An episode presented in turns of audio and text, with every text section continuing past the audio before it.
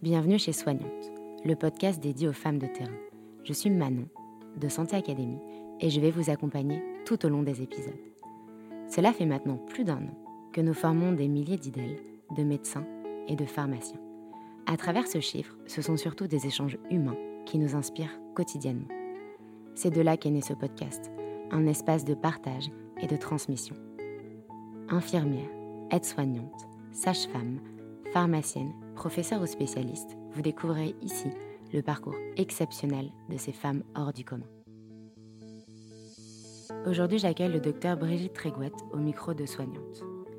Depuis des dizaines d'années, le docteur Trégouette exerce le métier de médecin généraliste à La Roche-sur-Yon. Elle vous dira sûrement le contraire, mais sa pratique de la médecine n'a rien de commun. Le docteur Trégouette a su revêtir au fil des années plusieurs casquettes et s'adapter à une patientèle en constante évolution.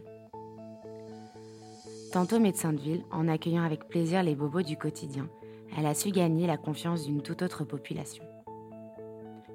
En 2005, sa pratique a pris une toute autre tournure en s'orientant vers la consultation transculturelle avec les exilés du monde qu'elle recevait fréquemment dans son cabinet. C'est alors que sa pratique de la médecine et son approche, ainsi que son rapport aux patients, sont, sont vus complètement bouleversés. Quel est le rôle du médecin généraliste? Comment mettons en place une consultation transculturelle? Comment arriver à soigner au mieux les traumatismes les plus profonds? Comment percevoir dans une patientèle le reflet de la France de demain? Le docteur Brigitte Trégouette vous explique tout sans détour. Je m'appelle Brigitte Trégouette, je suis mariée, j'ai quatre enfants et deux petits-enfants. Je suis médecin généraliste à La Roche-sur-Yon, préfecture de Vendée, où je travaille depuis 1993. Quand j'étais petite, j'ai participé à un petit jeu sur euh, les métiers et ma meilleure amie chantait le petit couplet suivant Quand elle sera grande, elle s'occupera des corps, des âmes en même temps. Et j'ai vraiment eu l'impression qu'elle m'avait pris ma place. Ça, j'avais 8 ans. Et puis, les années ont passé. Quand je suis arrivée en terminale, j'avais toujours cette idée d'être médecin. Et j'ai eu beaucoup de doutes. Pourquoi cette idée fixe? Qu'est-ce que ça veut dire? Je suis allée voir un, orientateur qui m'a dit Vous faites ce que vous voulez, vous êtes capable.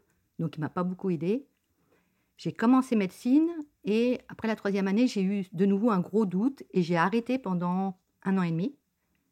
Comme j'étais très jeune, la fac a bien voulu me reprendre. Ça aurait pu mal se terminer, mais enfin, ça s'est bien terminé. Et puis, j'ai continué comme ça, tranquillement. Alors, j'ai travaillé longtemps à l'hôpital, notamment les années euh, qui sont illustrées dans le film 120 battements par minute. Les années de du sida, on n'avait pas de traitement, c'était quelque chose de terrible. Et à ce moment-là, j'ai quitté l'hôpital parce que c'était trop difficile sur le plan familial de gérer à la fois les enfants qui commençaient à naître et puis cette ambiance de mort permanente. Je rêvais des patients la nuit, on finissait très tard. Euh, je rentrais pas avant 19h30 à la maison. Mes bébés étaient couchés. Donc, à un moment, j'ai fait un choix de protéger ma famille. Je crois qu'on ne se rend pas compte maintenant ce qu'ont été les années SIDA, c'est-à-dire depuis 81, le début de l'épidémie aux États-Unis, 85, l'arrivée de l'épidémie en France, à peu près. On ne sait même pas ce que c'est. Si c'est un virus, on a mis déjà beaucoup d'années à découvrir que c'était un virus. Et on a des jeunes qui ont été contaminés à 17 ans par un premier rapport sexuel ou par un tatouage. Enfin, des choses inimaginables et des jeunes qui meurent à 20 ans, 22 ans, 25 ans, 30 ans. Donc, euh, terrible. Je travaillais à l'hôpital de La Roche-sur-Yon, donc en médecine interne polyvalente, comme dans les grands hôpitaux de département, mais qui ne sont pas universitaires. Donc dans ces services-là, on voit tout le monde. On voit depuis l'accident vasculaire cérébral, le diabète et le sida. Donc. Donc on commençait à en entendre parler, on savait déjà à ce moment-là que c'était un virus. Mais voir arriver des jeunes, c'était une maladie honteuse, hein, puisqu'on ne savait pas comment ça avait été transmis, soit par l'homosexualité qui était encore très tabou, soit par les seringues. Donc effectivement, quand les parents disaient à leurs amis euh, mon fils a le sida, la première question qu'on leur posait, c'était euh, comment s'est-il contaminé? C'est-à-dire si c'était contaminé accidentellement, il avait le droit à la pitié des gens, sinon c'était la punition de Dieu. Alors c'était pas forcément dit comme ça parce que ça a été dit de manière laïque, mais c'était quand même très très violent. Donc les jeunes ne le disaient pas à leurs parents. Donc on voyait des jeunes euh, entre 20 et 30 ans en train de mourir, et les parents qui croyaient qu'ils avaient euh, une diarrhée chronique. Quoi. c'était très éprouvant pour le personnel, évidemment très éprouvant pour les familles en tout premier, mais il y a une forme de partage du traumatisme et puis une espèce de, d'espace clos où les gens de l'extérieur ne peuvent pas comprendre, et finalement on se comprend mieux entre patients et soignants qu'entre soignants et la famille du soignant. Donc ça crée une atmosphère très particulière. Et moi, ce qui a été un gros choc pour moi, c'est un jour un jeune de 27 ans qui est décédé. Quelques jours avant, j'ai demandé à la réanimation de le prendre parce qu'il avait 40 de fièvre depuis trois semaines et on n'y arrivait vraiment pas. Et ils m'ont dit, on va pas bloquer un lit pour un jeune qui n'a pas six mois à vivre. Donc ça, ça a été quelque chose de très très violent, de dire, euh, il n'y a pas d'espoir, il n'y a pas d'espoir.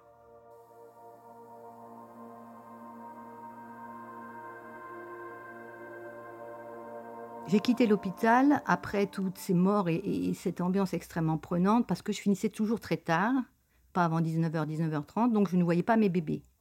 Donc à un moment, je me suis dit, faut que je m'occupe de mes bébés. Si j'en ai eu, c'est pas pour les voir une demi-heure le matin et puis le week-end, c'est pas possible. Donc j'ai dit, je vais faire de la médecine générale parce que quelqu'un m'avait proposé une organisation en médecine générale qui me plaisait bien, c'est-à-dire la garantie de sortir tôt, au moins trois jours par semaine. Donc la motivation, elle n'était pas du tout professionnelle, elle était très personnelle. Donc j'en ai profité pour avoir un troisième enfant. J'ai pris un an de congé parental et je me suis installée en médecine générale un peu par défaut. Et finalement, j'ai adoré ce métier. Et au bout de six mois, je me suis demandé pourquoi on parlait si mal de ce métier dans la société française. C'était donc en 93. Et à ce moment-là, on disait la médecine générale va disparaître, la médecine générale c'est qu'un péage. Et moi, au bout de six mois, j'ai été complètement euh, passionnée. Quand on parlait de la médecine générale, on parlait souvent de bobologie. Et puis, il y avait cette phrase terrible si tu travailles pas, tu deviendras médecin généraliste dans la Creuse. Donc, une grande arrogance de l'université vis-à-vis des médecins euh, généralistes de quartier. Et moi, ce que j'ai trouvé incroyable, c'est de soigner tout le monde.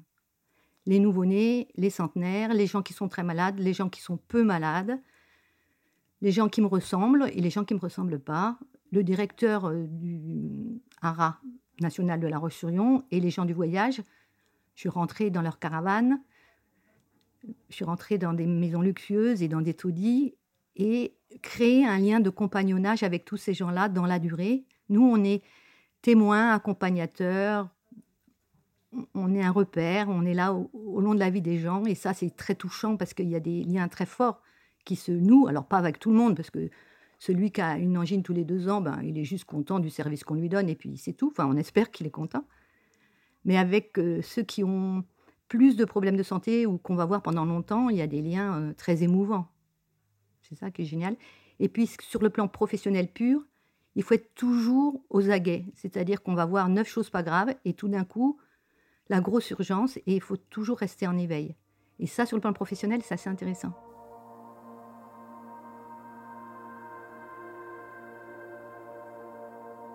En médecine générale, il n'y a pas tant de situations qui nécessitent euh, une urgence absolue.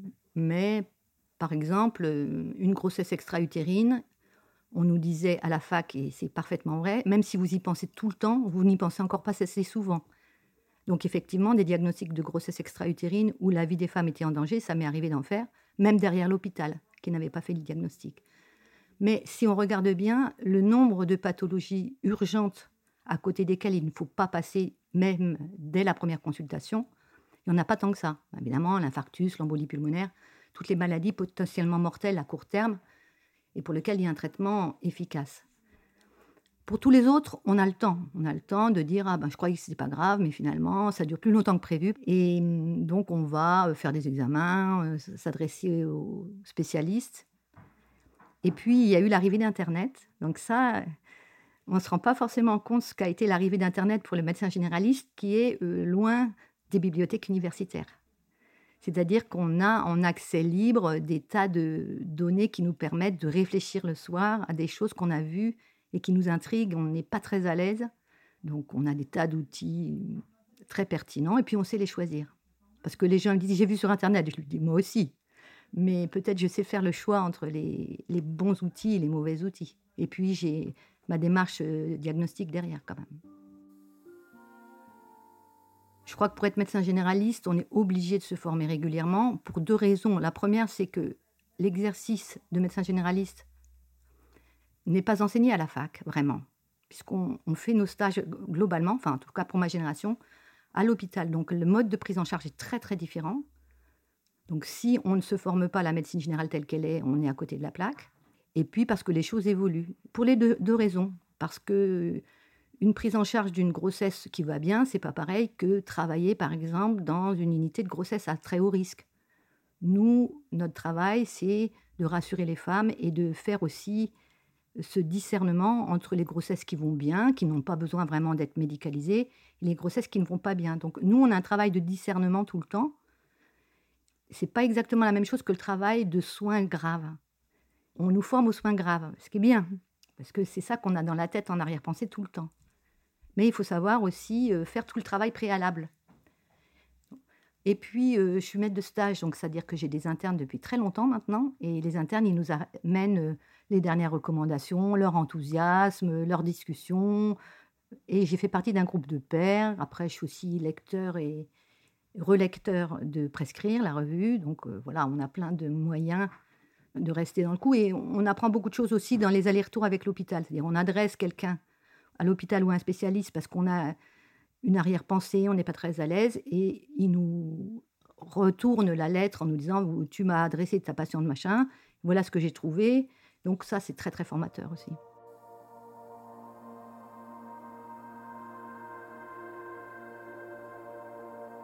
Alors, je me suis installée en 93 comme médecin généraliste dans un quartier populaire de la Roche-sur-Yon parce que une femme qui travaillait seule voulait justement être plus disponible aux patients sans être dans l'esclavage par rapport aux heures d'ouverture. Donc elle m'a proposé, moi j'étais pas pressée, je, sortais de l'hôpital et du sida, j'étais fatiguée, j'avais mes trois loulous. Et elle m'a dit je t'attendrai, donc vraiment quelqu'un qui voulait euh, travailler dans un rythme euh, lent et qui m'attendait. Donc c'était des conditions exceptionnelles, donc j'ai fini par dire oui. Et on a toujours gardé cette tradition dans ce cabinet qui existe toujours, même s'il a déménagé. Maintenant, on est sept médecins. À ce moment-là, on était deux en 93. De se dire, on fait trois jours par semaine ou six demi-journées. Chacun fait comme il veut.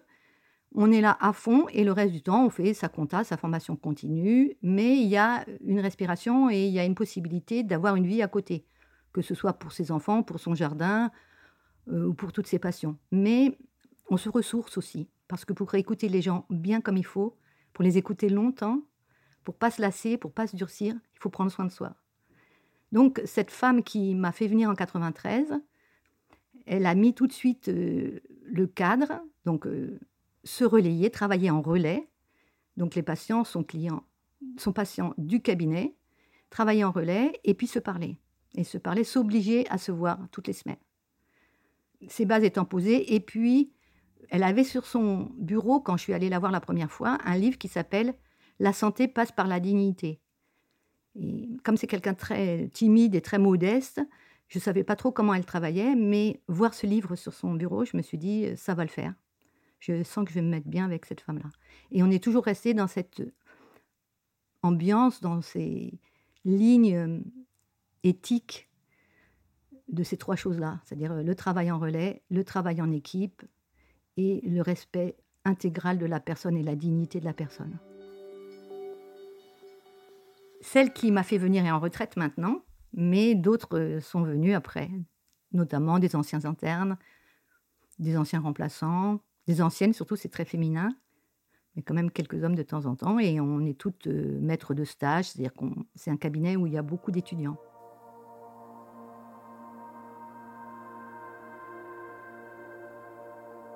Quand je me suis installée, euh, je me suis trouvée donc dans un cabinet dans un quartier de 12 000 habitants, dont la moitié en habitat vertical, c'est-à-dire quelques pavillons, quelques tours de 8 étages. Donc, dans une tour, il peut y avoir l'équivalent d'une petite commune française. Et puis, comme dans tous ces quartiers-là, un grand centre commercial avec tout ce qu'il faut. Donc, aussi quelques personnes âgées qui reviennent de la campagne s'installer là parce qu'elles peuvent faire tout à pied.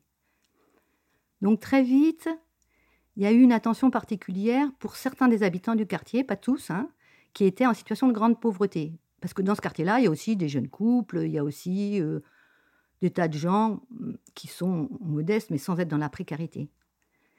Mais il y a eu tout de suite une attention particulière à ces gens très démunis ou dans l'alcool ou il y avait une place pour eux. L'idée c'est que chacun doit être soigné avec même respect, même dignité.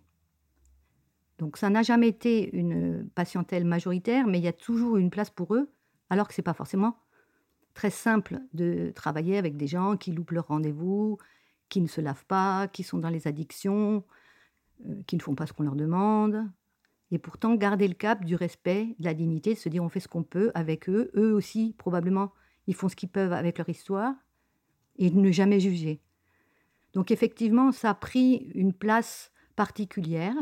Alors en même temps, c'est bien de voir les petits loulous du quartier pour leur certificat de foot, ça repose. Ça, ne représente pas l'entièreté de la patientèle. Ça, fera toujours les étudiants qui viennent chez nous. Ils nous disent euh, votre cabinet, il n'est pas comme les autres. Mais on a quand même. Euh, moi, j'ai 20% de personnes à la CMU ou à l'AME. Donc euh, maintenant, on dit AC2S. Et l'AME, c'est l'aide médicale État. Mais il y en a quand même 80% qui sont au-dessus. Donc, faut pas les oublier, ceux-là. Alors, en 93, on, était encore trop nombreux, les médecins. Donc, on les envoyait en retraite anticipée, ce qui paraît incroyable aujourd'hui. Enfin, il y a eu un manque total de vision de l'avenir de la part des autorités nationales. Bon, bref. Donc moi, je m'installe, j'ai pas de secrétaire parce que ça coûte trop cher. Je vois entre 1 et 7 patients par demi-journée, donc pas beaucoup de travail.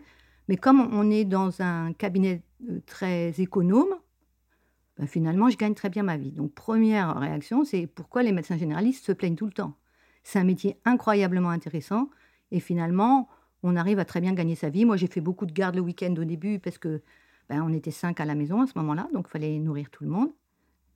Et puis, mon mari a eu une période de chômage, mais euh, j'arrivais à très bien gagner ma vie. Il y avait à ce moment-là, à La Roche-sur-Yon, une association qui s'appelait La Halte et qui était une halte pour les gens sans domicile fixe, 17 places. Et ils souhaitaient qu'un médecin intervienne au foyer euh, de nuit et aussi à la maison d'accueil de jour, qui est un endroit pour les gens qui ne sont pas allés au foyer, souvent parce qu'ils sont encore plus euh, en dehors de la société. Par exemple, ils ont des chiens ou ils ont peur des autres ou plein de choses. bref, la maison d'accueil de jour, ils voulaient qu'on passe une fois par semaine. Donc, ils ont demandé aux usagers quel médecin voudriez-vous qui vienne Et nos noms, mon associé et moi-même, sont sortis parmi d'autres et on a dit oui. Donc, nous sommes passés euh, à la maison d'accueil de jour et au foyer de nuit pendant un an ou deux. Après, moi, j'ai arrêté parce que j'ai eu mon quatrième enfant, ça faisait quand même beaucoup. Et puis, j'ai repris au, au début des années 2000. Et là, à ce moment-là, sont arrivés euh, dans ce foyer des gens qui n'avaient pas de, toit, donc qui, étaient, qui avaient ce point commun avec les personnes sans domicile fixe, mais dont la problématique était complètement différente. Pour faire euh, très bref, les personnes sans domicile fixe en France aujourd'hui sont souvent des gens qui ont deux problématiques majeures. Le problématique d'une enfance très abîmée, notamment euh, des enfants qui ont été pris en charge par l'aide sociale à l'enfance, ce qui témoigne d'un échec colossal de la société pour protéger ces enfants dans la durée, et par-dessus lequel va se rajouter soit du chômage, soit de la toxicomanie, soit de l'alcoolisme. Donc c'est un profil très particulier.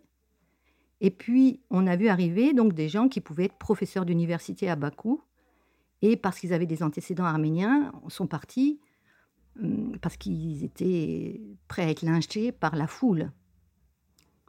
Donc vous voyez ces deux populations qui arrivent dans le même endroit et qui voient le docteur alors le docteur, il n'a pas le droit de venir avant 18 heures parce que c'est fermé avant 18 heures. Il n'y a pas assez de monde pour ouvrir le foyer de nuit dans la journée.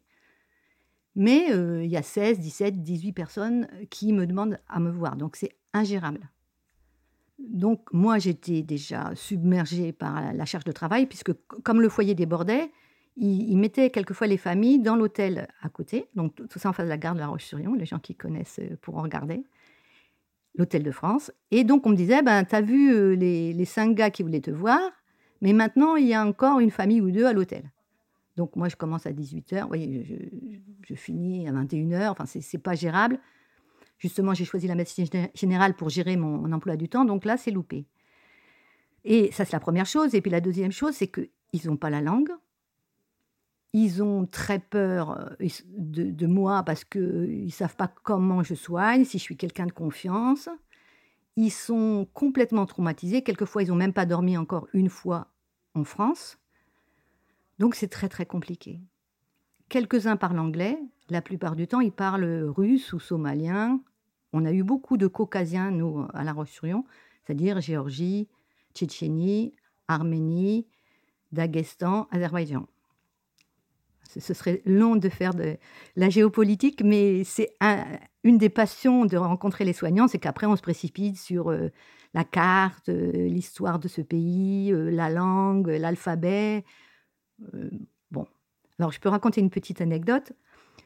On me dit donc va donc voir à l'hôtel de France, il y a une famille, une femme avec deux filles. Je vais la voir. Alors la fille parle anglais, donc c'est déjà beaucoup plus simple. Elle était prof d'anglais à la fac de Bakou. Et elle me dit Maman a beaucoup de tension et elle me montre les médicaments de sa mère.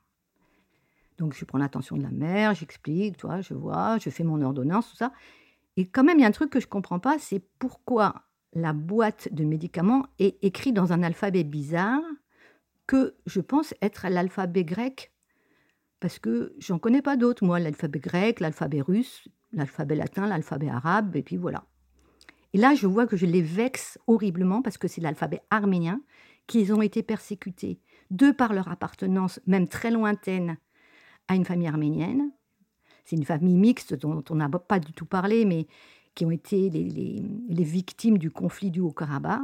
Parce qu'il n'y a pas que des Arméniens et des Azéris, il y a aussi des centaines de milliers de gens qui sont mixtes. Et donc, je, je les peine terriblement. Donc, je sors de là un peu déçue de ma gaffe, et le lendemain, je vais acheter un livre sur tous les alphabets du monde et je me dis, je vais me plonger là-dedans pour, euh, pour être plus pertinente. Plus, euh, je fais un pas vers ta culture, je fais un pas vers ton histoire. C'est quoi la guerre du Haut-Karabakh? Moi, j'avais oublié, ça a été recouvert depuis par des autres drames. Et pourquoi? C'est quoi ces gens qui sont mixtes, etc. Enfin, je commence à m'intéresser à la géopolitique. Et là, ça c'est vraiment, ça a été un point de départ parce que je sentais, j'ai tout de suite senti qu'il y avait une, je les avais vexés, quoi. C'est pas le but, quoi. Donc, c'était le début d'un grand voyage. Et puis finalement, comme je travaillais sans interprète dans des conditions extrêmement difficiles, j'ai démissionné une deuxième fois. Et comme je n'ai pas été remplacée parce que c'était un poste impossible, les gens m'ont suivi au cabinet. Et comme ils m'ont suivi, j'ai embauché une interprète. Comme j'ai embauché une interprète qui parlait russe et arménien, qui venait deux heures par euh, semaine après son lycée pour traduire, eh ben, les gens sont venus encore plus. Parce que tous ces gens-là, ils, avaient quand même des racines euh, russes. Ils ont, ils ont souvent fait leur école primaire en russe. Donc même si leur langue maternelle n'est pas le russe, ben, pouvoir exprimer son problème de santé en russe, c'était considérable. quoi. Donc là, on a commencé quatre ans comme ça. Et donc là, j'ai tout appris, j'ai tout appris de, de, ces gens.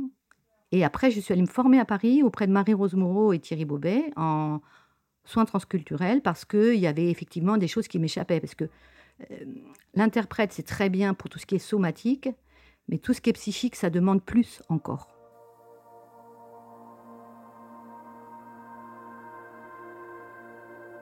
Je ne vous ai pas parlé de mon travail à la maison d'accueil de jour. Donc la maison d'accueil de jour, il faut vous imaginer une maison avec un grand rez-de-chaussée et un étage avec deux pièces. Dans le rez-de-chaussée, il y a donc des hommes majoritairement et quelques femmes, mais très imprégnées par des toxiques divers, dont l'alcool, et des chiens. Et à l'étage, il y a ma consultation. Et là, je reçois donc des familles migrantes qui n'ont pas besoin d'une visite à domicile le soir, mais qui veulent une consultation.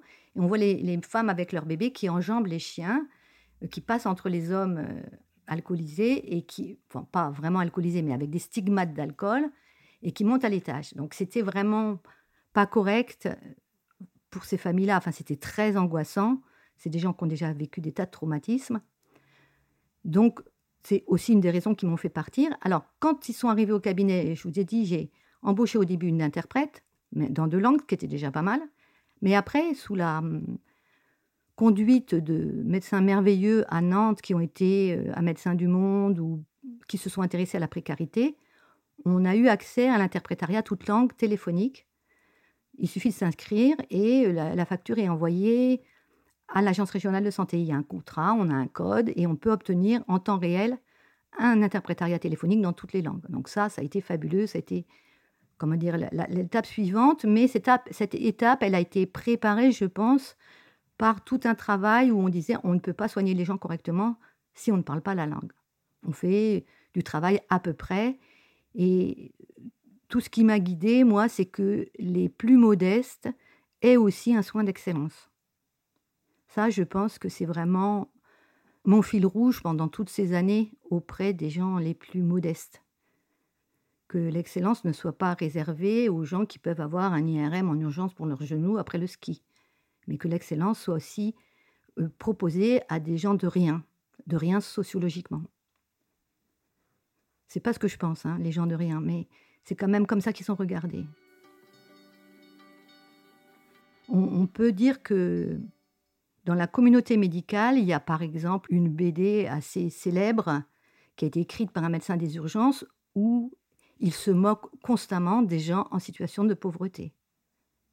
Et c'est une BD qui a eu énormément de succès. J'ai écrit à cet homme-là en lui disant que j'étais révoltée et que j'utilisais ces, ces bandes dessinées pour dire ce qu'il ne fallait pas faire aux étudiants.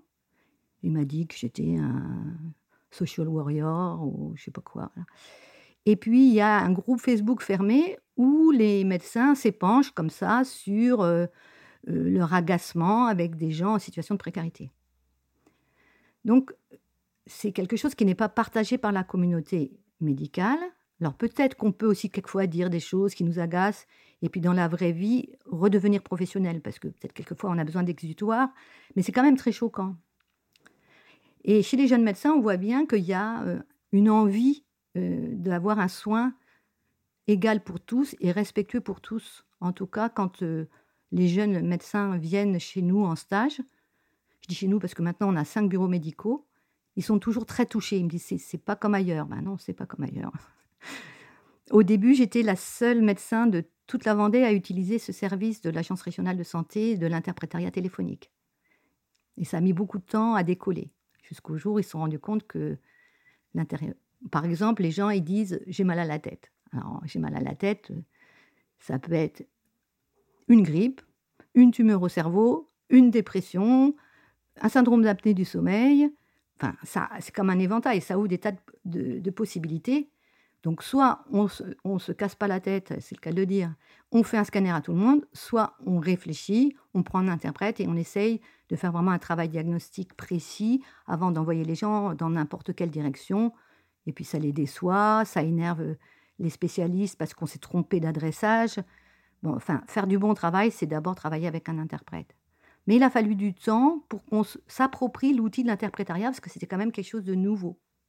Et puis pour les soins psychiques, alors on, pourra en reparler si vous voulez.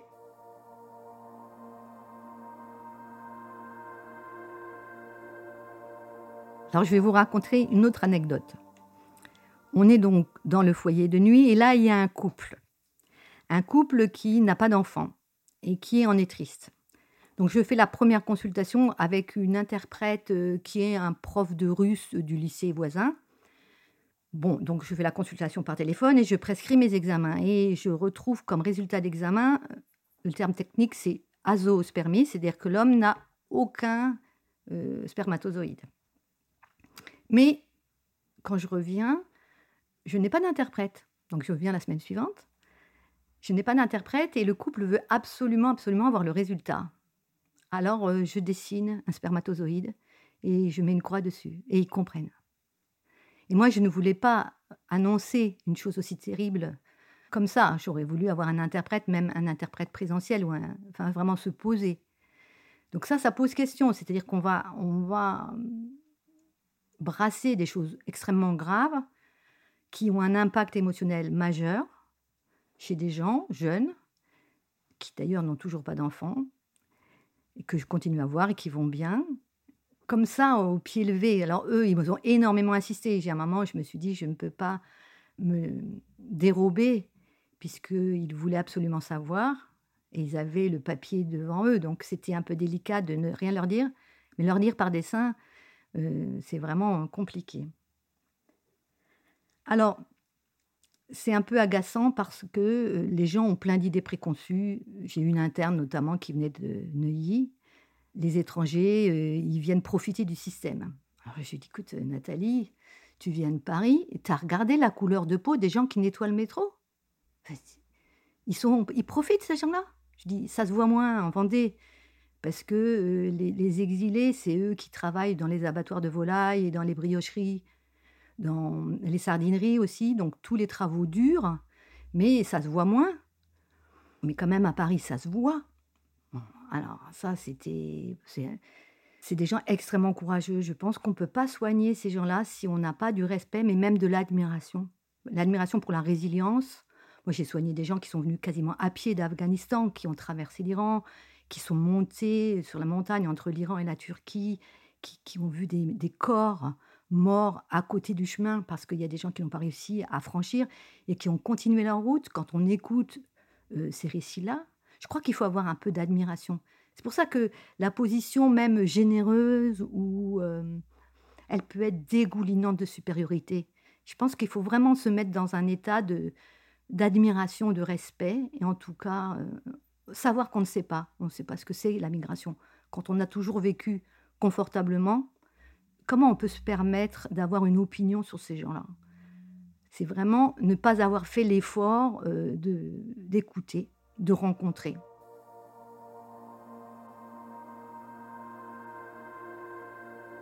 Alors, quand on parle d'exilés ou de réfugiés, il faut bien se dire qu'il y a un itinéraire entre la personne qu'on voit avant même qu'elle ait dormi une nuit en France ou ceux qu'on voit dix ans après, alors qu'ils ont été champions de boxe, euh, qui parlent parfaitement français, qu'ils ont trouvé un travail, même si très souvent il y a une régression sociale, c'est-à-dire qu'on peut avoir été euh, député et se retrouver euh, manœuvre dans les abattoirs mais c'est quand même pas pareil. Donc euh, il y a vraiment des moments différents. Le moment évidemment le plus délicat, c'est l'accueil.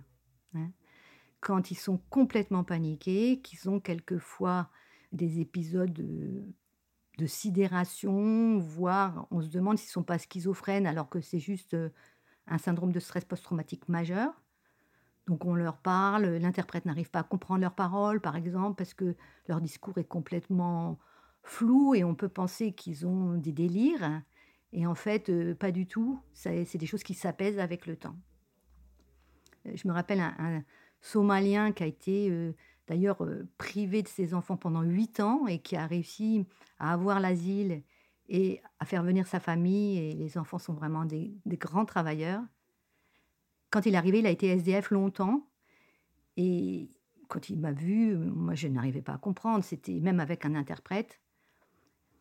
Et il a dit après, dans une thèse qui a été faite par une de mes internes sur euh, que, quel est le soin psychique qu'il faut apporter à ces personnes-là, il disait, vous pouvez pas comprendre, j'étais comme une prison à l'extérieur. Le docteur me regardait avec ses gros yeux comme ça, et moi je comprenais rien.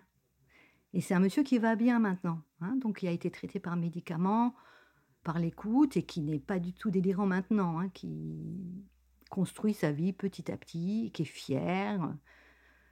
Donc oui, les primo-arrivants, surtout quand ils ont été à la rue, c'est un soin très particulier. On peut dire et redire que dormir à la rue, c'est un traumatisme majeur. Et pour tout le monde, hein, pour les Français, pour les étrangers, la, rue, ça détruit. Quand les gens sont restés plusieurs mois à la rue, euh, nous, derrière, même s'ils arrivent à avoir un logement à un moment parce qu'il y a des services sociaux qui s'émeuvent de leur situation, nous, on, a un travail colossal à remonter. Donc c'est une des raisons qui m'a amené à créer le réseau Welcome.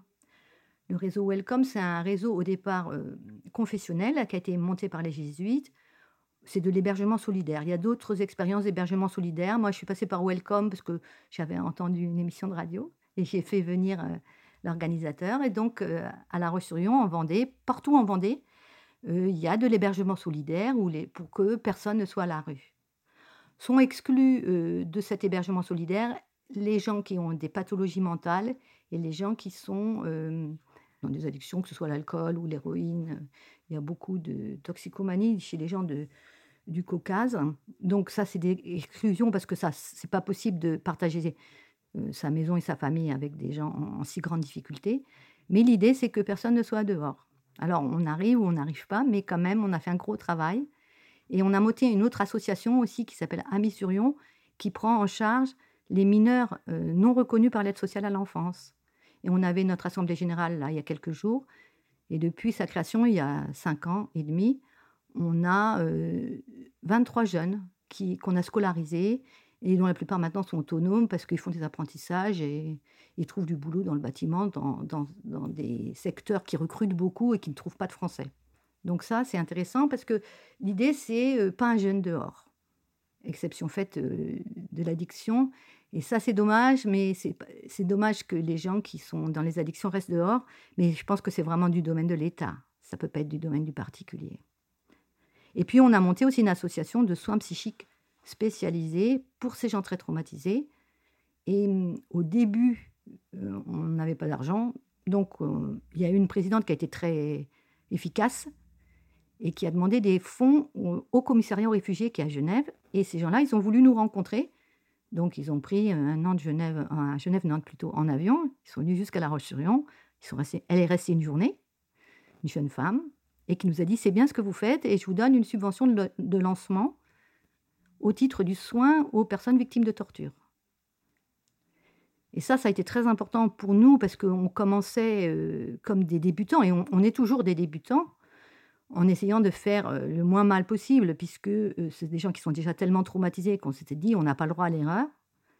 Et finalement, le fait que cette jeune femme nous dise au nom du Haut Commissariat aux réfugiés, c'est bien ce que vous faites, c'était un encouragement extraordinaire. quoi. Et on a continué. Il faut bien dire que les gens qu'on reçoit, par exemple, dans cette consultation psychologique, voire psychiatrique transculturelle, ce sont des gens qui ont traversé la Méditerranée, qui ont séjourné en Libye, donc la Libye, c'est c'est des viols, c'est des gens qui sont abattus à bout portant parce qu'ils se lèvent pas assez vite, euh, c'est de l'esclavage. Donc les jeunes ou les moins jeunes qui ont survécu à la Libye en montant dans un canot euh, de sauvetage, ils arrivent dans des états psychiques absolument catastrophiques. Et pourtant, on leur demande de s'intégrer, de trouver un boulot et d'apprendre le français. Donc souvent, euh, la demande, elle vient d'un travailleur social qui dit il n'arrive pas à apprendre le français, ou alors, chez les caucasiens, je peux plus supporter mes enfants. J'ai tout le temps mal à la tête. Et là, on voit ben, ce qui s'est passé en Tchétchénie. Hein. on, a quelquefois l'impression que c'est de l'ordre des SS, ce qui s'est passé en Tchétchénie. Des, tortures impossibles, enfin, des prélèvements de reins avant d'assassiner les gens pour revendre sur le marché noir. Enfin, des choses innommables. Et donc, comment repartir vers un pays de paix et de prospérité et de droit? Comment accompagner ces gens-là pour qu'ils s'apaisent? Voilà. Et que le traumatisme ne soit pas trop transmis aux enfants Le récit n'est pas fait aux enfants. C'est impossible pour les parents de raconter ce qu'ils ont vécu aux enfants. Mais l'idée, c'est est-ce qu'on va chercher la résilience pour que cette résilience puisse être transmise aux enfants Je vais vous donner un exemple très simple un jeune tchétchène dont le père euh, est intérimaire dans un abattoir de volailles et parle très mal français, plus un petit peu de mauvais allemand parce que sa belle-mère était une Allemande de, l'URSS qui a été déportée au Kazakhstan, qui a épousé le grand-père, enfin des histoires euh, qui réécrivent le XXe siècle. Et ce jeune-là, on peut lui dire, ton père, c'est vraiment, il est au bas de l'échelle sociale, ou on peut lui dire, ton père, c'est un héros parce que Poutine n'a pas réussi à l'avoir et s'il a traversé la moitié du monde, c'est pour te faire vivre en paix et c'est lui qui a gagné. Et c'est ça qu'on va aller chercher. On va aller chercher la résilience. Elle est là, la résilience. Mais il faut la mettre en valeur, un petit peu comme un cristal qu'on va aller chercher au milieu de, la boue. Et c'est ça qu'on va chercher. On ne va pas euh, brasser le traumatisme extrême comme on traite un traumatisme mineur. Si vous avez eu un accident de voiture et qu'il n'y a que de la tôle, vous allez rentrer chez vous, on lui dit raconte-moi ce qui s'est passé. Et le récit va vous soulager. Et mettre en récit, euh, va apporter un apaisement. Quand on est dans le trauma extrême, on va essayer de faire la continuité du récit entre l'avant et le maintenant, mais en faisant un peu euh, un saut par-dessus le traumatisme. L'idée, c'est vous êtes toujours la même personne qu'avant le trauma, et qui êtes-vous? Et est-ce que vous pouvez vivre qui vous êtes aujourd'hui? C'est ça qu'on va travailler. Alors bien sûr, on va euh, passer de temps en temps par le trauma, mais c'est pas ça qu'on va chercher en premier. On est des chercheurs de résilience. Et on travaille avec des psychologues, bénévoles, assistantes sociales, orthophonistes, éducatrices de jeunes enfants, psychiatres, médecins généralistes, qui acceptent de se former et de donner quelques heures euh, par mois pour être dans ce soin et on écoute à plusieurs. Alors pourquoi on écoute à plusieurs? Parce que c'est très rassurant pour les personnes, en fait. C'est une espèce de petite société dans laquelle ils peuvent se poser. C'est plus du face-à-face.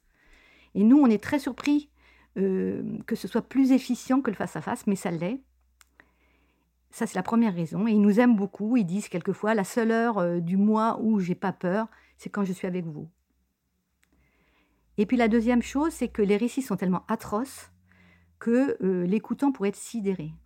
Donc il y a un écoutant principal, et quand l'écoutant principal mm, fait une pause, il va demander au co-thérapeute, au co-écoutant, euh, une métaphore ou un petit bout de résilience qu'ils ont entendu. Et lui, il peut pas, parce qu'il est tellement saisi par le récit, il ou elle, qu'il ne peut pas aller chercher la résilience. Et puis, on va aller chercher le, le sens des symptômes, par exemple le sens des cauchemars, le sens des hallucinations, puisqu'on dit que ce sont des gens qui sont hallucinés alors qu'ils n'ont pas de pathologie mentale euh, au sens euh, délire. Et ça, vraiment, être à plusieurs, c'est ça qui permet au, à l'écoutant principal de rester serein. Et donc, que ce soit pas le patient qui emmène le thérapeute dans sa détresse, mais qu'on sorte vraiment les gens de leur détresse. Enfin, qu'on sorte. On fait ce qu'on peut, il hein, faut être très très modeste. Mais euh, de garder un temps de sérénité, au moins que cette temps de consultation soit un temps d'amitié, de sérénité, de protection, de confiance, d'espoir. Alors, quelquefois, je dis c'est la consultation du désespoir parce que c'est des consultations de deuxième, voire de troisième intention quand tous les autres interlocuteurs ont été épuisés euh, ou en impasse. Mais euh, on peut dire que c'est la consultation de l'espoir aussi. Donc, on apprend beaucoup de choses.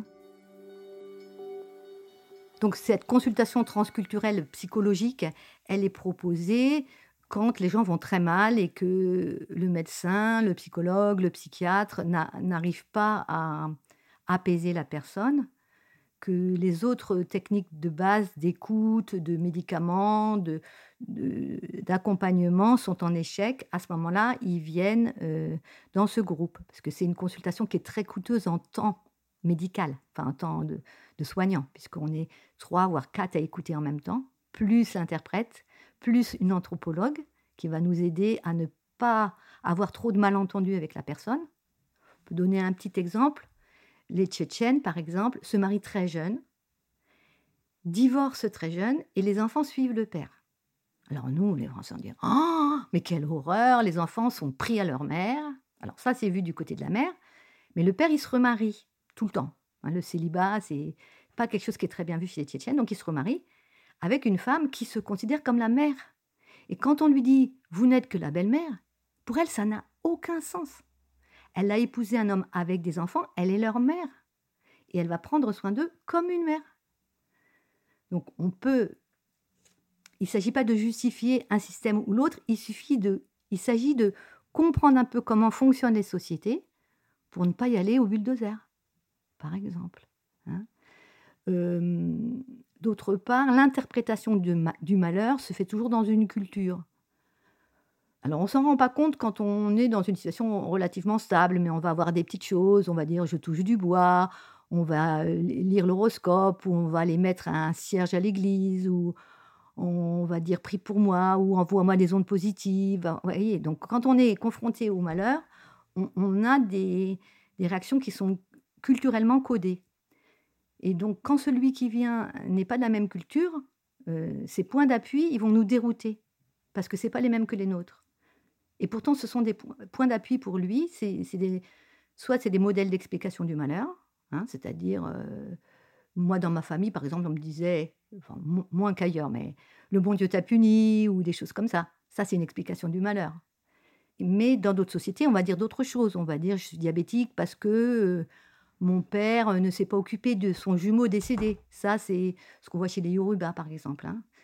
Ce serait long à vous parler des Yoruba, mais on fait un grand voyage quand on écoute ces gens-là et on apprend des tas de choses passionnantes grâce à notre anthropologue qui va nous donner comme ça des clés de compréhension. Pourquoi il dit ça C'est pas ridicule, c'est de sa culture. Alors on va parler tranquillement sans justifier le point de vue de l'autre, sans renoncer à son propre regard, mais sans renoncer au regard de l'autre. Et l'autre, il avance, et c'est parce qu'on respecte son regard sur sa situation qu'il va se passer quelque chose. S'il n'y a pas de respect, il n'y a pas d'avancée. En soins psychiques, ça, si on a un jugement intérieur, même s'il n'est pas verbalisé, ça bloque tout. On a soigné euh, des Roms d'Albanie, des, Roms du Kosovo. Enfin, c'est vraiment des voyages dans des systèmes euh, sociétaux qui sont très éloignés d'une autre. Donc il faut y aller avec beaucoup de prudence et beaucoup d'écoute.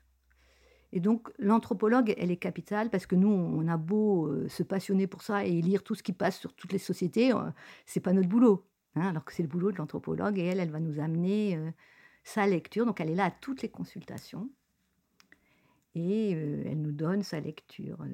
dans les situations les plus extrêmes de, délire, par exemple, elle peut être très très précieuse, mais même dans des situations plus euh, standards, hein, sur les rêves notamment, elle nous amène des choses euh, fabuleuses, quoi. Où on, peut expliquer aux gens le sens de leur rêve, ou proposer aux gens une interprétation de leur rêve qui ne soit pas trop fausse, et eux, ils vont valider ou ne pas valider l'interprétation qu'on leur propose.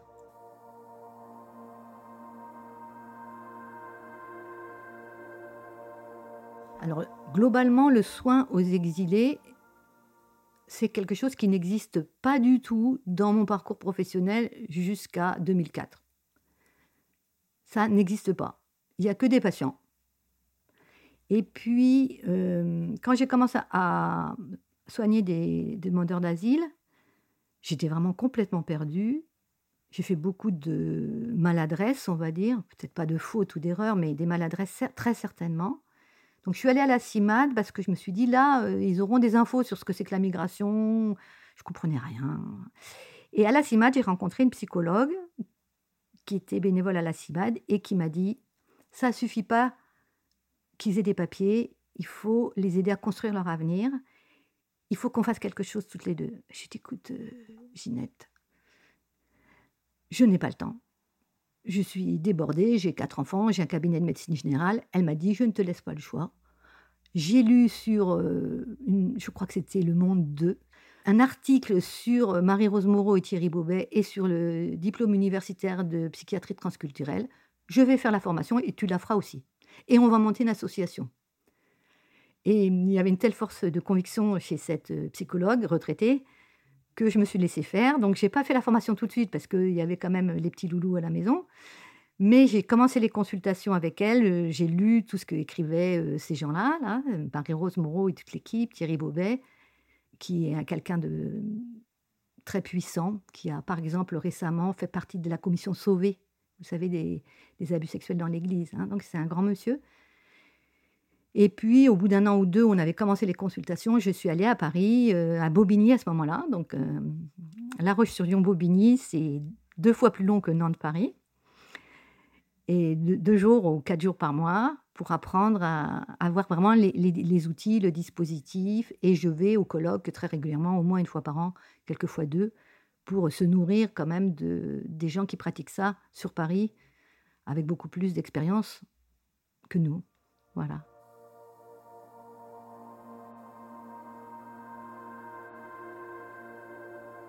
D'abord, on sait que 30% d'effet placebo, un placebo a 30% d'efficacité. On sait que la relation thérapeutique a une grande efficacité. Quand on demande aux, migrants, euh, aux exilés précaires, qu'est-ce qui les a le plus aidés dans, dans le soin psychique, il dit c'est l'engagement des soignants. C'est-à-dire que le patient, il va, sentir l'engagement de son soignant. Et ça, ça guérit. Ça guérit pas tout, hein, ça guérit pas un diabète, ça guérit pas tout, mais ça guérit un certain nombre de choses. Et ça, c'est intéressant à observer. Et c'est plus facile peut-être à observer dans d'autres cultures que dans la nôtre. Hein, mais en tout cas, encore une anecdote. Alors, des gens, bac plus 5, exilés chics, exilés fortunés, qui n'arrivent pas à avoir d'enfants. Ils ont fait tout le parcours PMA. Ils vont au pays et la mère lui dit va voir tel guérisseur et elle rentre enceinte. Alors, évidemment, le gynéco, il, est quand même interloqué. Et il lui dit, mais qu'est-ce qu'il a fait le guérisseur? Alors évidemment, on va tout de suite avoir des arrière-pensées, il est allé voir le beau-frère, tout ça. Ce qui est faux, puisque c'est des gens qui avaient déjà fait tout un parcours de PMA, procréation médicalement assistée. Et le, le guérisseur lui a dit, en fait, tu crois que tu n'as pas d'enfant, mais tu en as beaucoup, parce que tu as des ovaires tellement beaux, des ovaires en or, et les djinns te les ont volés pour faire des enfants, et tu as des enfants dans l'invisible. Paf, elle tombe enceinte.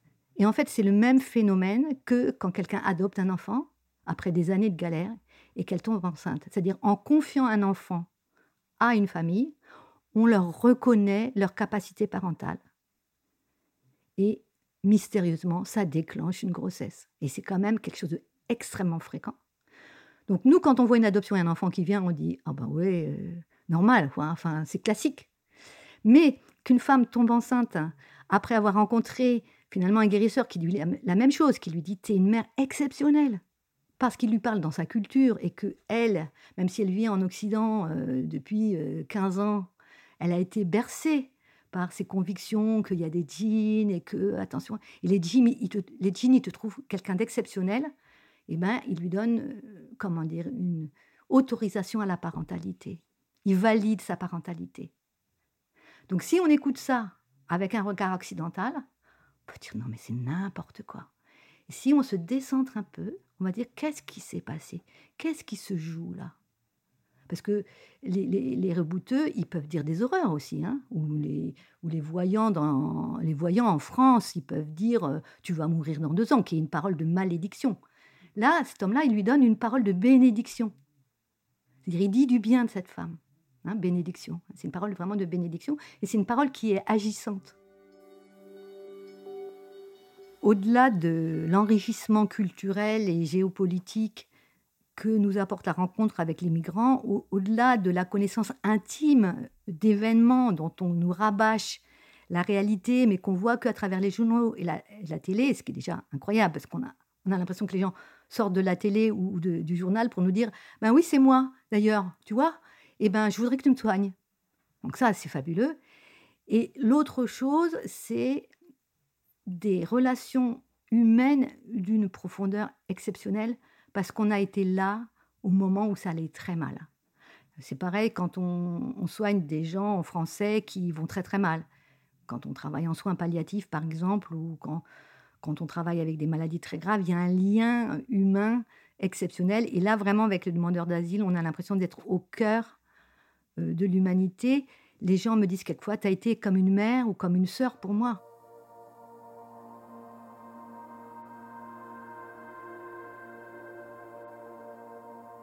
Est-ce que j'aurais pu faire un autre métier? Je voulais être bibliothécaire ou agricultrice.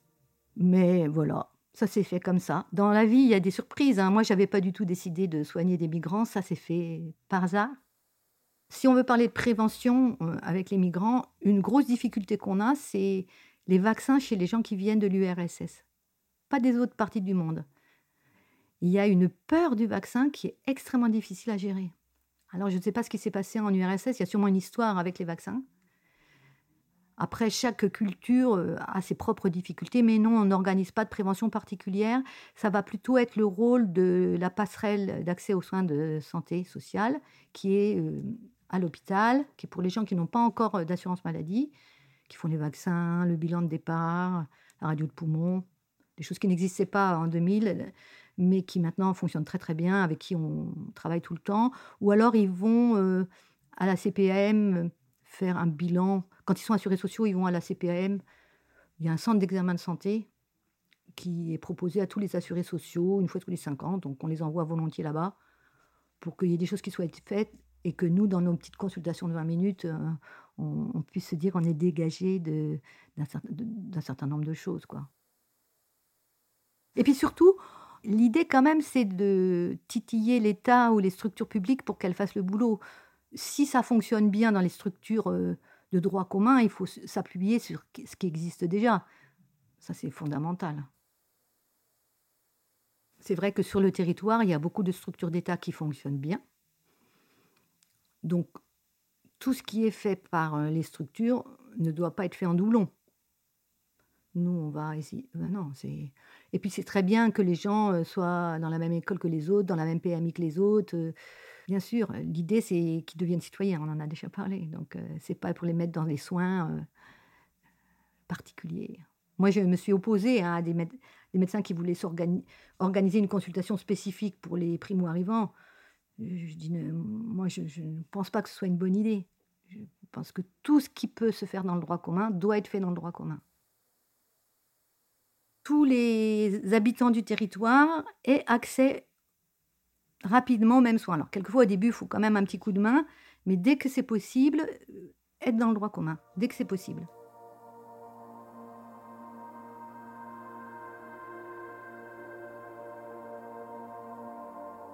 Ce qui est merveilleux dans cette histoire-là, c'est que le médecin généraliste, il est là tous les jours, ou presque, dans son cabinet, et il est là longtemps. Donc, moi, je vois des adolescents que j'ai rencontrés à 17 ans qui sont maintenant mères de famille, qui ont deux enfants, des gens qui dormaient dans la rue, qui sont maintenant pères de trois enfants et qui travaillent. Et donc ça, c'est très émouvant de voir que les gens déroulent leur vie. Et effectivement, on peut venir voir le médecin pour un truc pas important. Et donc, du coup, nous, on est témoins de ce cheminement vers l'intégration, vers euh, la citoyenneté. Ça, c'est une chance que n'ont pas, par exemple, les spécialistes de psychiatrie. Parce que quand les gens vont bien, ils ne le voient plus. Mais nous, on les revoit pour des petites choses. Donc ça, c'est magique. Et oui, et récemment, on m'a demandé, un mardi soir, on m'a envoyé un mail en me disant, nous cherchons un médecin référent pour le centre de vaccination. Donc vous savez, maintenant, on, a une implication euh, entre le privé et le professionnel, puisqu'on a tout sous notre portable. Enfin, moi, j'ai qu'un seul portable. Donc le mercredi matin, je dis, euh, faudrait me dire combien de temps ça prend, mais pourquoi pas Et on m'a jamais répondu combien de temps ça prendrait. Mais par contre, tous les professionnels de santé du territoire et toutes les autorités ont eu le mercredi après-midi, pendant que j'étais en consultation et que je ne regardais pas mes mails, euh, Brigitte Trégouette a accepté d'être le médecin référent du centre de vaccination. Et on commençait le lundi matin. Alors, on avait une salle, on avait des doses de vaccins, et puis c'est tout. Donc, jeudi, réunion Zoom avec euh, Doctolib pour voir comment on, met ça. On me dit, tu peux faire combien de vaccinations par heure et par soignant? Je dis, je sais pas, moi, j'ai jamais fait ça. Vendredi, visite sur site. Là, je commence à voir la salle d'attente. Je dis, non, non, mais les gens, il faut pas qu'ils attendent. Sinon, ils vont se contaminer dans la salle d'attente. Vous me virez la moitié des chaises en me disant, faut que je le dise gentiment parce que les gens, ils ont beaucoup travaillé, mais ça va pas. Et puis, il faut des ordinateurs. Ah bon, il faut. oui, puis il faut des imprimantes. Ah bon? Et puis, il faut du désinfectant. Ah bon? Et du sopalin. Et puis, un tampon pour tamponner les feuilles de présence. Et là, je vois que c'est vendredi, que ce ne sera pas prêt pour lundi. Alors, les ordinateurs et l'imprimante, oui, parce que les informaticiens de la mairie ont été géniaux, vraiment, faut le dire, et ceux de la Sécu aussi. Mais tout le reste, eh ben, je suis allée l'acheter le samedi. J'ai passé mon dimanche à appeler à droite, à gauche pour avoir des vaccinateurs le lundi. Alors on, a, on est parti sur des petites journées, hein, des journées à 90 vaccinations, donc c'était tranquille. Et pendant trois mois, on nous a laissé euh, sans portage administratif. C'est-à-dire, euh, la mairie nous donnait une salle et les ordinateurs, mais il n'y avait pas de compte en banque, par exemple, il n'y avait pas de logisticien. Euh, bon, voilà. Donc, on a travaillé comme des fous jusqu'au jour où, au bout de trois mois, ils nous ont donné un logiciel pour faire les plannings, par exemple. Donc on est très fiers parce qu'on a beaucoup travaillé, mais on a eu beaucoup de résultats. Donc on, a fait 160 000 injections et on est à des taux d'incidence très très bas en Vendée. On est en dessous de 22 la semaine dernière. Et euh, les, gens qui ont travaillé et les gens qui sont venus se faire vacciner ont tous été très contents, à tel point qu'il y a une infirmière qui me disait euh, en sortant, euh, oh ben ça se termine là, mais on aurait envie de faire autre chose ensemble. Donc je me suis donné beaucoup de mal, par exemple, pour la petite histoire. Euh, au bout de 8-15 jours, j'ai fait euh, imprimer des dragées euh, Team Covid pour mettre dans les box. voilà, parce que je voyais bien que moi, j'ai beaucoup, beaucoup travaillé, hein, jour et nuit, week-end. Enfin, c'est impensable. J'ai retrouvé un SMS que j'ai envoyé à un ami le dimanche en disant Est-ce que tu pourrais venir mercredi? Parce que j'ai pas de vaccinateur mercredi, les premières semaines. Et je suis allée chercher les, les remplaçants qui avaient euh, du temps, puisque à ce moment-là, les médecins ne prenaient pas de vacances parce qu'on n'avait pas le droit de partir, mais ils n'avaient pas de statut par rapport à, l'assurance maladie, les remplaçants, ils sont toujours sous, euh, sous un remplacé. Et donc, euh, j'ai eu huit personnes qui, tout, tout l'argent de la Sécu passait à mon nom et après, je, je le rétrocédais aux jeunes. Et l'ordre des médecins s'arrachait les cheveux. Il me dit Vous n'avez pas le droit de faire ça. Je dis J'ai pas le choix. J'ai pas le choix, sinon on ferme le centre de vaccination. Donc, vous voyez, beaucoup de choses très différentes. Mais quand le logisticien est arrivé, au bout de trois mois, je pense que la mairie et ce qu'on appelle la CPTS ont compris que ça pouvait pas durer. Ils, ont, ils se sont portés cadre administratif et ils ont embauché un logisticien avec qui je me suis extrêmement bien entendue et à qui j'ai passé le relais. Mais je pense que je n'aurais pas pu continuer. C'était trop de travail. Alors, le centre de vaccination n'est pas fermé, mais on va dire qu'à partir de l'arrivée de Vincent Hiblot, euh, qui a dû arriver week-end de l'Ascension, euh, là, moi, je me suis un peu, je, suis revenue dans mon rôle de médecin référent, qui est de voir les cas particuliers, comment prendre soin des cas particuliers, c'est-à-dire un myopathe, quelqu'un qui a une chimio, euh, est-ce que quelqu'un qui a une mucoviscidose, il est prioritaire par, par rapport à quelqu'un de 70 ans, comment, euh, comment aller répertorier ces gens-là. On n'avait pas de liste des ultra-vulnérables de moins de 75 ans, par exemple. Alors, pour aller chercher ces gens-là, qui étaient bloqués sur Doctolib parce que moins de 75 ans, on a envoyé un mail à tous les acteurs de santé du territoire, c'est-à-dire les pharmaciens, les infirmiers libéraux, les médecins, les kinés aussi, les dentistes, en leur disant si vous connaissez dans votre patientèle des gens qui rentrent dans ce cadre-là, donc chimio, dialyse, tous ces cas particuliers, vous m'envoyez leurs coordonnées. Et moi, je faisais la nuit mes petits tableaux pour demander au centre d'appel de rappeler ces gens-là en disant on vous a gardé des places pour vous, vous êtes prioritaire, quand est-ce que vous pouvez venir? On a essayé de casser un peu la hiérarchie entre médecins et infirmiers, parce qu'on est dans un milieu très très hiérarchique de la santé. Et puis on a essayé d'insulfler l'idée boîte noire, c'est-à-dire qu'en en, santé, la culpabilité individuelle, c'est quelque chose de très fort. La faute, la peur de la faute, c'est quelque chose de très très fort. Et donc, je l'ai dit et je l'ai redit. Et après, Alizé Malivet l'a redit derrière moi. On est dans l'esprit boîte noire. Si vous avez fait une erreur, voire une faute, dites-vous que n'importe qui aurait pu la faire à votre place. Donc, on va analyser. On a cassé une, ampoule. Pourquoi? Qu'est-ce qui s'est passé? Oui, c'est les étiquettes qui étaient collées. J'étais fatiguée. On, essaye de comprendre pourquoi de la faute et de l'analyser plutôt que de se dire oh là là, euh, je mets ma faute sous le tapis parce que je suis un mauvais soignant. Donc ça, c'était très intéressant pour moi. C'est des choses dont je suis absolument convaincue depuis longtemps. Donc la mettre en pratique avec 250 professionnels qui se sont relayés dans ce centre. Hein, donc c'est pas rien. De mettre tout le monde au même diapason de respect mutuel et d'une forme d'humilité professionnelle. À la fois une exigence professionnelle et une forme d'humilité. Euh, oui, c'était vraiment euh, super. Une très belle euh, un très beau défi qui a été relevé par bien d'autres dans tous les coins de France. Hein. Je pense que en France, on peut dire que le défi de la vaccination a été relevé par les libéraux majoritairement. Dans quelques endroits, ça a été les pompiers, mais globalement par les libéraux de manière assez exceptionnelle. Hein. Je crois qu'on peut être fier de ce qu'on a fait partout, pas spécialement à La Roche-sur-Yon.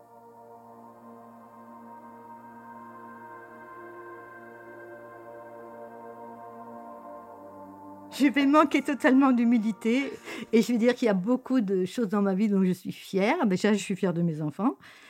Et puis, euh, je trouve que j'ai eu plusieurs grandes aventures. Alors, l'aventure du soin en migrants, l'aventure du centre de vaccination récemment. On a monté donc aussi une maison de santé pluriprofessionnelle. Je vous ai dit qu'on on a commencé à deux et maintenant on est beaucoup plus nombreux.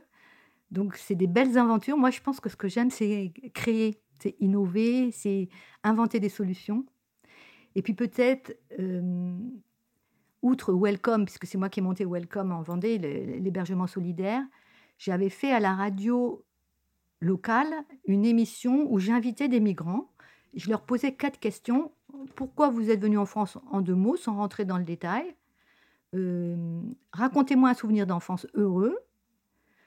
Euh, quel était votre rapport d'étonnement quand vous êtes arrivé en France et quels sont vos projets? Donc des petites émissions de 4 fois 12 minutes par migrant. Et un jour à la bibliothèque, il y a quelqu'un qui me dit Mais je vous connais, c'est vous qui faites des émissions de radio, ça donne envie de les connaître. Alors ça, Voilà, ça donne envie de les connaître. Peut-être c'est ce dont je suis le plus fière. Alors mon père disait regretter ses péchés deux fois. Donc des regrets, non, mais par contre les maladresses, oui, plein. Et on est tous des débutants. Quand j'anime des, des moments de formation auprès des professionnels du territoire, je dis toujours ça, nous sommes tous des apprenants et nous sommes tous des débutants. Par exemple, j'ai fait plein de scanners pour des maux de tête post-traumatiques. Ça servait à rien. Mais j'ai pas de regrets parce que ça sert à rien.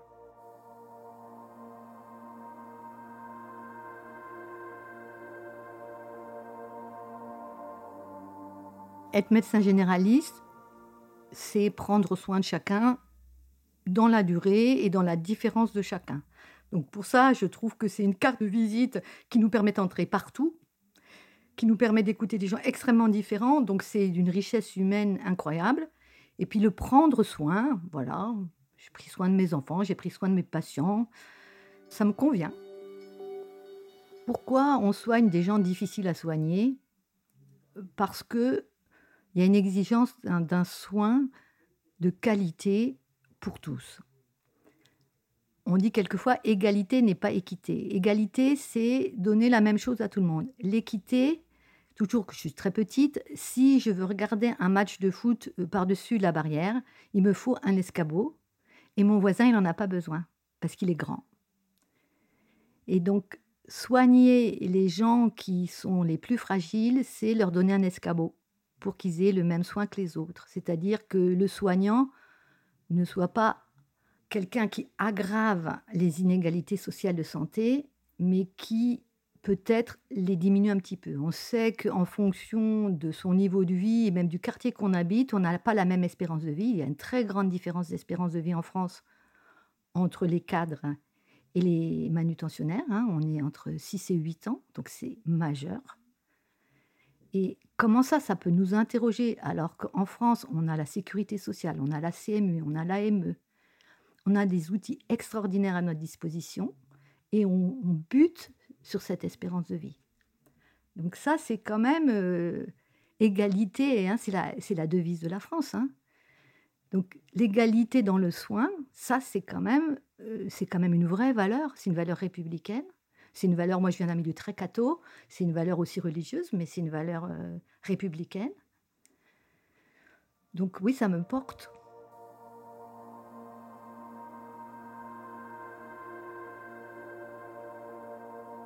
Quand on fait ce métier-là, effectivement, ce qui est compliqué, c'est de couper. Et d'une certaine manière, avoir des enfants, ça oblige. Parce que on rentre à la maison et on a Ah, il faut que j'apprenne ma poésie. Euh, et d'abord, euh, tu m'as même pas organisé mon anniversaire. Donc, on est obligé de couper. Donc, finalement, les, enfants, c'était un peu ma limite. Hein. Et même encore maintenant, ils me disent Non, non, mais t'es fatigué là. Donc, ils sont grands, qu'ils ont quitté la maison. Arrête-toi. Hein. donc, les enfants, c'est une limite.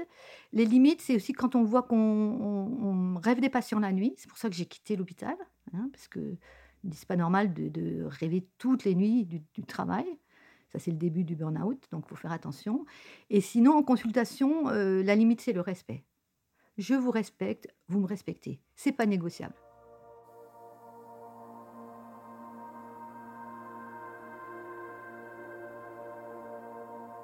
Quand on écoute des migrants, je pense que, enfin des exilés précaires, je dirais plutôt, il y a trois étapes à mon avis. Il y a l'accueil, accueillir, intégrer et puis devenir citoyen. C'est-à-dire que ces gens-là, les Afghans d'aujourd'hui, eh ben, demain, ils seront citoyens français. Et donc, en ce moment, on dit eux et nous, mais demain, on dira nous, nous les Français. Et dans cette France de demain, il y aura des gens afghans avec toute la culture afghane qui a été complètement sabotée par euh, les talibans, mais qui est une culture magnifique. Donc, tout, tout ce chemin-là, il ne peut se faire qu'avec le respect. Et vous m'avez demandé euh, quel était mon rôle.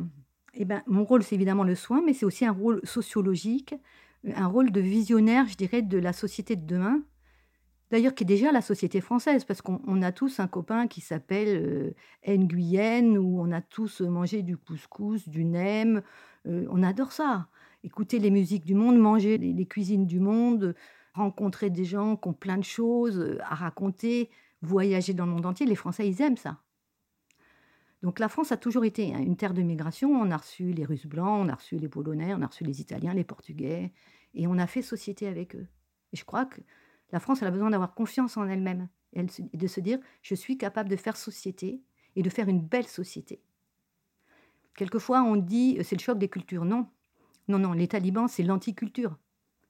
Les, les talibans c'est des destructeurs de culture. La culture afghane elle n'est pas contre la culture française, elle est avec c'est l'anticulture de la violence, du dogmatisme et de l'extrémisme religieux, qui sont des anticultures. Donc le choc de la culture contre l'anticulture, oui. Mais les gens qui viennent en France, ils arrivent avec leur culture dans leur bagage et on se nourrit de cette culture-là. Et si on commence à se nourrir, vous m'avez demandé en quoi, qu'est-ce que ça a transformé en moi la rencontre avec ces gens-là ben, Ils m'ont nourri de leur culture. Et moi, j'ai eu des tas de cadeaux, des choses magnifiques. Et puis, dans leurs yeux, je vois qui est la France. C'est-à-dire, ils me disent, euh, je suis venu chercher un état de droit, je suis venu chercher la paix, je suis venu chercher la prospérité. Parce que pour moi, le, euh, migrant économique, c'est un migrant tout à fait respectable, qui est moins en danger de mort, mais qui est courageux, qui veut travailler et qui veut la prospérité pour sa famille. Donc, ils nous renvoient une belle image de la France, ces gens-là. Un pays de paix, un pays de droit, un pays prospère. Et donc, il y, a, ce, double regard. Ça m'a appris à aimer mon pays d'une certaine manière, même si quelquefois je me mets en colère, parce que je trouve que par, certains côtés, la France est très dure avec les demandeurs d'asile, dans certains refus, dans certaines expulsions qui nous bouleversent et qui nous mettent KO pendant des semaines. Hein. ça, c'est peut-être une des choses les plus difficiles que j'ai vécues, les gens qui disparaissent tout d'un coup. Donc dans ces cas-là, on est vraiment, vraiment, vraiment en colère. Moi, j'ai une famille avec huit enfants. Ils ont envoyé 60 policiers pour les arrêter, dont un enfant de deux ans, les expulser en urgence par euh, avion spécial parce qu'il coûtait trop cher à loger, alors que ça a coûté beaucoup plus cher qu'au moins euh, trois ans de location. Et d'ailleurs, depuis maintenant, ils sont reconnus réfugiés. La petite a été euh, conseillère municipale des jeunes. Donc, quand il se passe des choses comme ça, oui, on est révolté, on est en colère contre son pays, mais en même temps, dans leurs yeux à eux, on voit la grandeur de notre pays. C'est paradoxal. Un grand merci au docteur Brigitte Régouette pour son témoignage et son engagement si particulier. On se retrouve très vite pour un nouvel épisode de Soignante et d'ici là, n'hésitez pas à nous laisser des commentaires et autres étoiles sur les différentes plateformes d'écoute. À bientôt. Ce podcast vous a été présenté par Santé Academy, la plateforme de référence pour la formation des professionnels de santé. Notre mission est de vous permettre de vous former tout au long de votre vie. Sur santacademy.com, nous mettons à votre disposition un catalogue de plus de 30 formations accessibles sur mobile et sur ordinateur. Grâce à votre DPC et votre FIFPL, vous profiterez de formations 100% gratuites et indemnisées pour les heures que vous passez à vous former. Alors, vous commencez quand?